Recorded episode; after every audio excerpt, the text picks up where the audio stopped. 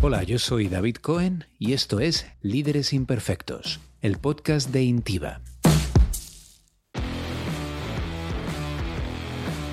Aquí estamos de nuevo, en el podcast que te da ideas para gestionar a otros y a uno mismo. Como ya sabéis, estamos en medio de una entrevista con Levison Wood, escritor, exmilitar, aventurero profesional y el invitado estrella en cualquier fiesta. ¿Qué por qué? Porque tiene respuestas a preguntas como ¿qué hacer si un grupo armado te para en Sudán del Sur? ¿Cómo elegir a un equipo para ir hasta el fin del mundo? Y además, ¿cómo convencerles para hacerlo?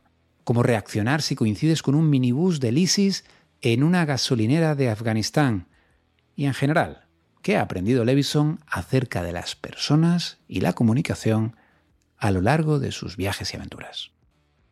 De nuevo, esta entrevista está en inglés y de nuevo espero que la disfrutes tanto como yo. Allá vamos.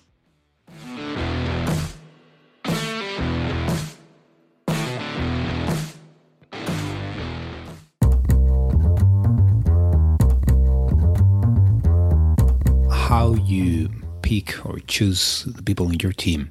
But I guess when your challenge is so great, when the adventure is so extreme, you have also to kind of sell yourself and your project to them, right?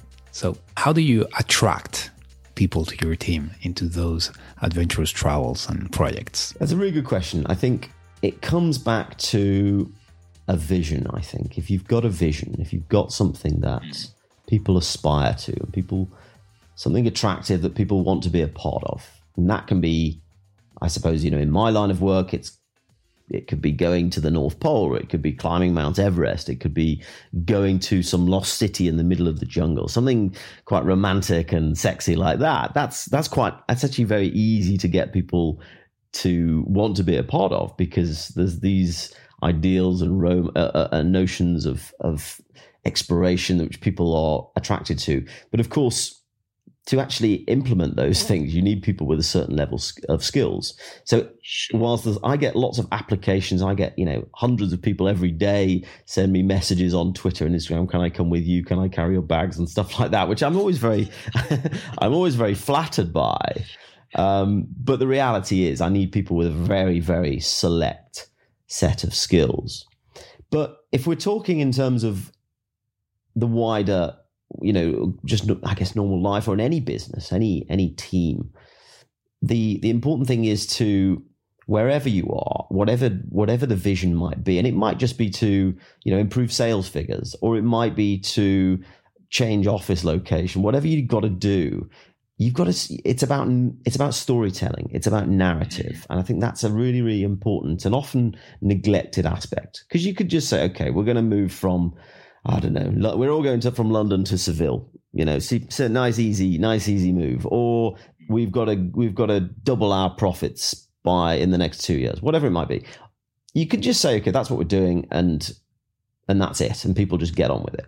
Or you could explain a bit more. And I'm not saying like dress it up as some great thing if it's not, but I think there's always a there's always a narrative. There's always a, a fun way of doing something that would otherwise be boring, and that's always been the thing that I think shapes my style of leadership. I think is is finding how can how can we do this in a fun way? What's the what's the story behind it? Why are we doing this? And if you if you really go deep and, and question your own motivation, there's always a why. There's always a really and people say, why did you go to uh, the Middle East? Why did you go to Arabia? And like I can, th- there's many versions of the truth. It might be because I want to go and uncover the truth in of the war in Syria, or it might be because I really like deserts. You know, the truth is actually, um, and it's in it's in the sort of opening chapter of my book.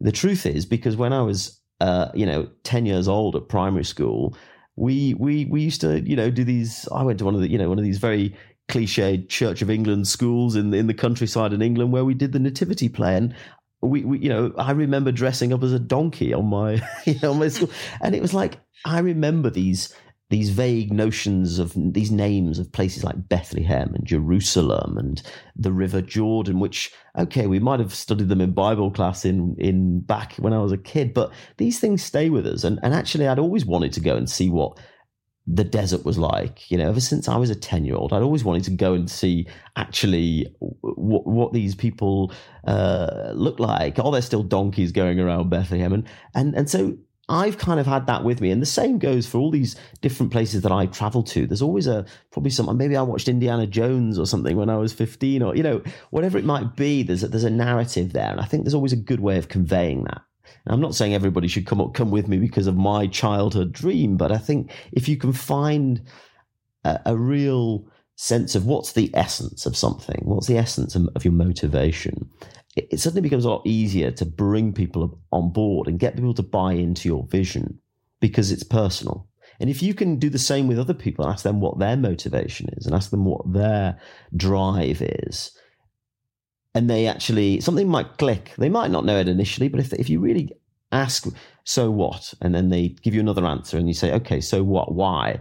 And when the, you, you might get people to just understand a bit more about themselves and and get themselves to to a point where they can motivate themselves by generating their own narratives and finding their own truths. What's interesting about what you say is that first to to motivate others and tell uh, an appealing appealing vision or narrative first you have to understand your own vision and narrative right i think so because it's people will only follow or people will follow i think people will only ever follow the truth really People will only ever follow um, something that they believe is real and authentic and organic. And if you can only do that, you can only get people to follow something that's true and genuine if you know it to be true and genuine. So that means you've really got to question why you're doing something. Well, now that we are talking about your personal vision, I, would like to ask you what have you learned about people? Because uh, you've traveled, I think, more than 100 countries. You've mm. walked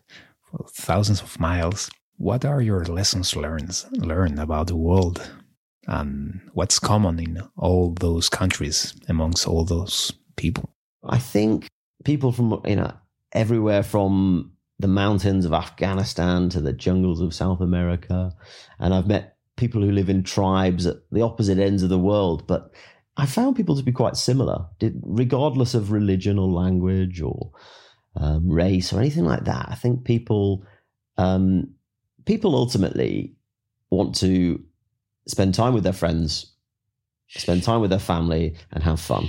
That's pretty much it. Nothing else really matters. And when you think of it like that, you can, I think you can tap into people. And I've, I've been very lucky in that I've survived my travels, even, even in times where there were dangers or difficulties and problems do go wrong. Things will always go wrong. But actually, what goes back to what I said before, you can always make them worse. And one of the one of the things that you can control, I think, is is your interactions with other people and your attitudes. And and actually, if you're if you're open with people and if you're genuine with people, and I found that by being a bit vulnerable with people too, you can break down these barriers regardless of culture or language. So and I think that's one of the reasons I've been taken in and looked after by so many people around the world is because, you know, people say, oh, wait, you know, when you were in Afghanistan or Iraq, were you armed? Did you carry a gun?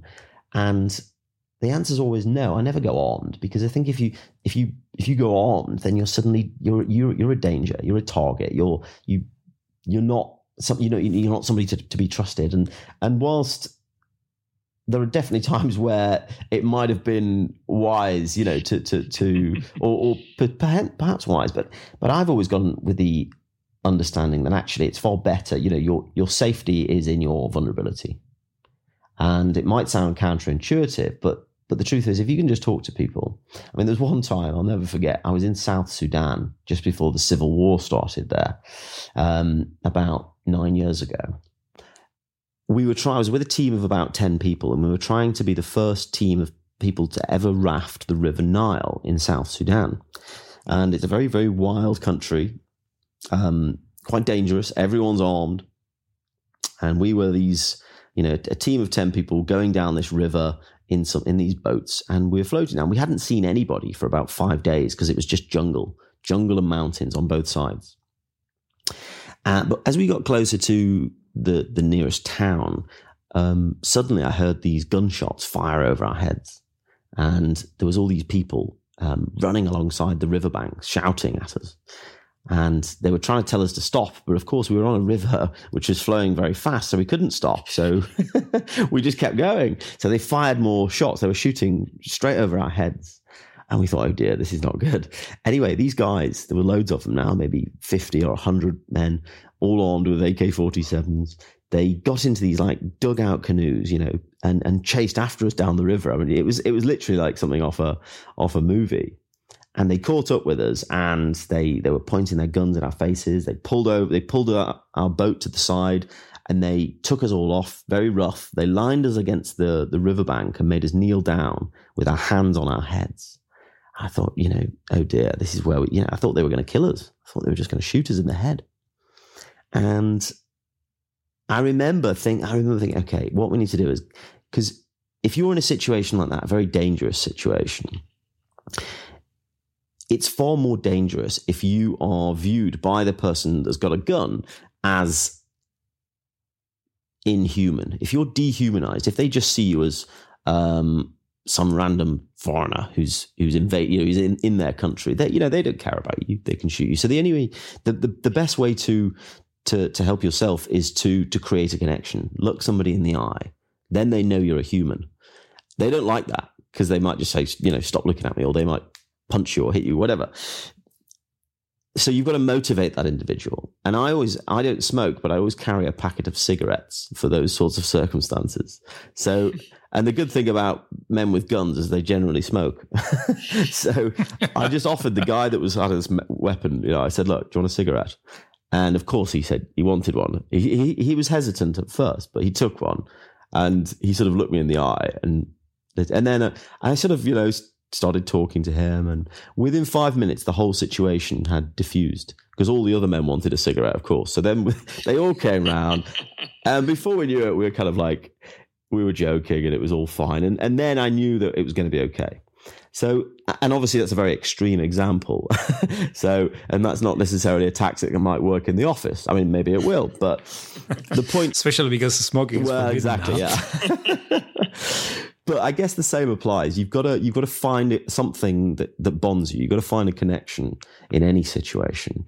Um, and and your question of like what unites people around the world, I think it's it's that we when we understand, regardless of our differences, what what what unites us. And in that case, it was a cigarette, but it might be anything. So it's finding common ground. Um, and I think a great one is humor, having a sense of humor. And um, I, I, you know, I've, I've been in the jungle in Panama in one of the most remote jungles in the world in the Darien Gap with these tribesmen who wear grass skirts and they wear like bones through their noses and tattoos and they carry spears. And they had exactly the same sense of humor when it came down to it as as we did, and it was funny. I mean, they really they were going did they have British humor? Well, they were they, the the one thing they wanted to talk about the whole time was they, they kept trying to get us to um, they found these roots, these pod of and the leaves of this tree, and they were trying to make us eat them. I said, why would we want to eat them? And he basically said that it you know it gives you um, a bit of uh, he said it he said it's the jungle Viagra. so he I think he just wanted to see the effect. He thought it was hilarious. so people just think you know stuff like that is just is funny. I mean, when I was in um, even in the most dark circumstances. I was in Syria a couple of years ago, and I was driving from the city of Homs, which is completely destroyed, down to Damascus. And I remember stopping for petrol in the middle of the desert, and this was a, quite a dangerous time. This is when still when ISIS was um, in control of part of Syria. Um, this road basically dissected the front line. So it was we had to get there as fast as possible, but we also needed fuel. So we stopped at a petrol station pulled over, and whilst whilst we were refueling, um, a bus, you know, a coach turned up in in the petrol station, and I looked over, and there was these like fifty guys got off the bus, and they were they wow. all they all looked like terrorists. I thought these are definitely not Syrian army because they weren't in uniform. They were all wearing black. They all had big beards, long hair, cover, you know, loads of guns dripping in grenades. And I thought, oh no, this is, this is not good. And one of these guys came over to me and looked at me and, you know, I grow a good beard, so I look like a Syrian anyway. so, but he came over and like nodded at me and said, salam alaikum. And I said, wa alaikum salam. And, uh, and then he said something else in Arabic, and I didn't. I had no no idea. so I thought, oh no. And um, And, th- and then he looked at me and, and sort of frowned. And then he said in perfect English, he said, Where are you from? I thought, um, I said, There's no point in lying. I said, I'm from England. And he said, Oh, I love England. I've been there lots of times. And I thought, oh no, because you know we hear on the news about these, you know, foreign fighters that go and fight in yeah. Syria for ISIS, and I thought, oh, he's got to be one of them because his accent was great. And um, and so I thought, okay, we'll keep the conversation going. I'm going to try and find a, some common ground. So I said, so you know, who are you guys? Where are you from? And he said, oh, we're all uh, we're all ISIS. At which point, you can imagine my face. anyway, after uh, he just he just burst out laughing. He slapped me on the shoulder. He said, "Ah, I'm, I'm only joking. We're Hezbollah." so he just thought it was so funny. He thought, you know, he knew that we were, you know, he just thought it was so funny that to scare me.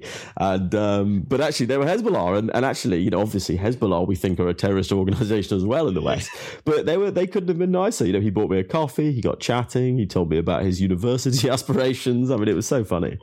But I think having a having a sense of humor can really be some one of those connections that you can share with somebody and, and find common bonds, which all comes back to what I was talking about before about making things fun, about taking people on a journey, about storytelling. It's it's got to be fun. Great advice. Great advice. How do you manage yourself in those situations? Um, maybe it's that. Maybe it goes back to that blind optimism. Possibly it's that. Maybe that's delusional, but closing the circle. I think it has to be. I think that, what else could it be? Uh, you know, I think it's but I know that my career and my life is filled with risks, but I I do I trust my own intuition most of the time. I trust my own ability to um to hopefully get out of situations. But when it when it's something like that and you're genuinely scared, and I was genuinely scared, um, you just have to hope for the best and and remember your training. And for me, that training is right. I was thinking at that moment, okay, where's my cigarettes? Where's my cigarettes? So I, I guess like having, as you say, your training or some sort of a structure, some objective, which in those moments for you maybe find common ground, find common ground, find common ground. it gives gives you something to hold, right? So that's and it's, it's it's having a set of principles. It's having, like you say, a structure that that hopefully works. That's that's been tested. That that you can rely on in difficult circumstances. And sometimes that's something that can be implemented through theory or training um, in an organization. Sometimes it's more personal, but without structure, if you're just winging it, then it's never going to be successful. So you've got to have something, um, and I think that's really important. And and I think teams can engender that. You can you can read lots of books about this. There's lots of there's lots of books about how to manage teams and implement leadership. But ultimately, unless it's tried and tested, um, you you can't fully trust it because you you you don't know implicitly that it's going to work. So any opportunities that you as an individual, you as a leader, or you as a subordinate have to to test these sorts of things should be encouraged. Which is why um, in any field, the what what we were saying before about encouraging people to get out of their comfort zone to to try things and be given the um, the space to fail as well is really really important great lessons for your traveling. I know, Levison, you mentioned you are working in, in two different books right now Last Giants in Africa, about the last elephants there. And also, you mentioned before the explorer's mindset. So, what can you advance us from this explorer's mindset? Can we import an explorer's mindset to a more ordinary day to day life? I think we can. I think we can. I mean, it's coming out um, at the beginning of next year, um, but it really is a way of distilling the lessons, not, not just that I've learned, but from other people within exploration, trying to find some guiding principles. What we were talking about before is that, that structure.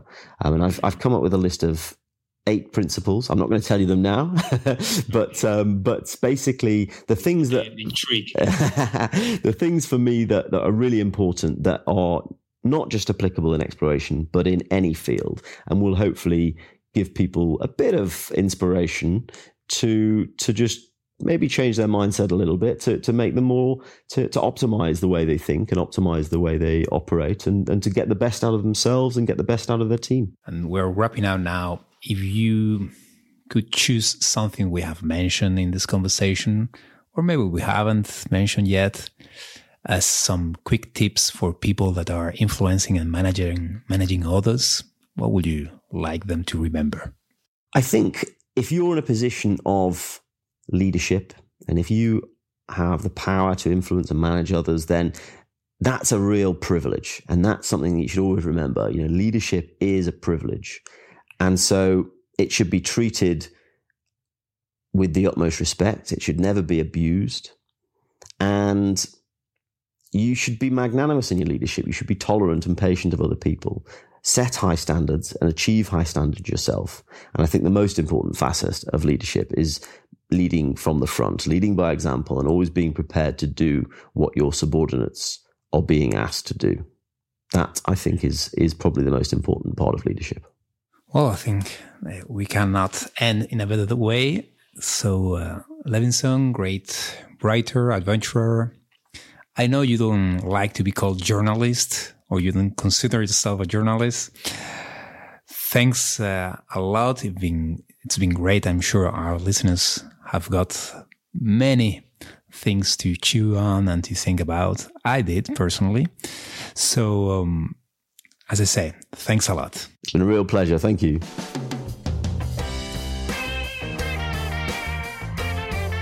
Pues hasta aquí la entrevista con Levinson. Desde luego, este hombre no se aburre. Algunas conclusiones de este episodio. Primero, quieres a los mejores en tu equipo. Pero a los mejores tienes que convencerles también para que estén en tu equipo. ¿Cómo? Bueno, hay que entender, en primer lugar, por qué es importante para ti el proyecto. Y entonces te será más fácil convencerles a ellos porque será algo personal. Atráeles con una historia de la que quieran ser parte y sobre todo, sobre todo, hazlo divertido. La profesionalidad, está visto, no tiene por qué ser aburrida. Segundo, Vayas donde vayas, las personas tienen siempre las mismas motivaciones básicas. Estar con la familia, pasar tiempo con los amigos, disfrutar. Lo que cambia es la manera en que intentamos conseguir esas cosas. Es verdad que a veces no somos tan simples, pero creo yo que tampoco somos tan complicados ni tan diferentes como nos gusta pensar. Me ha encantado la historia de los cigarrillos. La verdad nunca pensé que le vería utilidad al tabaco. Pero mi tercer aprendizaje, mi tercera conclusión es ver cómo hasta en la situación más extrema, con gente apuntándote con Kalashnikovs, aún entonces tienes un elemento de control. Y es cómo vas a interactuar. Puedes elegir, como hizo él, buscar su humanidad y mostrar la tuya. Esto llevado a nuestra vida, seguramente bastante más anodina, puede significar algo tan sencillo y tan difícil como dejarte ver ante tu equipo como falible, como humano, e intentar verlos a ellos también así. Y en cuarto y último lugar, no puedo dejar de subrayar su mensaje final. El liderazgo es un privilegio, no un derecho, y debes tratarlo como tal con el respeto que merece. Por ejemplo, se me ocurre, así como quien no quiere la cosa, que, oye, escuchar este podcast podría ser un buen comienzo, aunque seguramente esté mal que yo lo diga.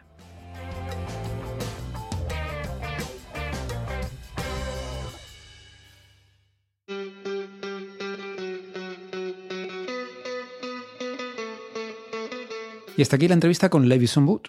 Gracias, como siempre, por acompañarme por Sudán, por Afganistán y por todos esos lugares a los que pensabas que nunca te llevaría. Si te ha gustado el viaje, puedes enviarle estos episodios a esa persona que tiene mente de explorador o a la que le gustaría tenerla. O también puedes recomendarnos en redes, eso también vale. Para comentarios, feedback o consultas a responder en el aire, puedes escribirnos a podcast.intiva.es, podcast.intiva con. Y para curiosear sobre lo que hacemos en Intiva, te esperamos en www intiva.es. Gracias y hasta pronto.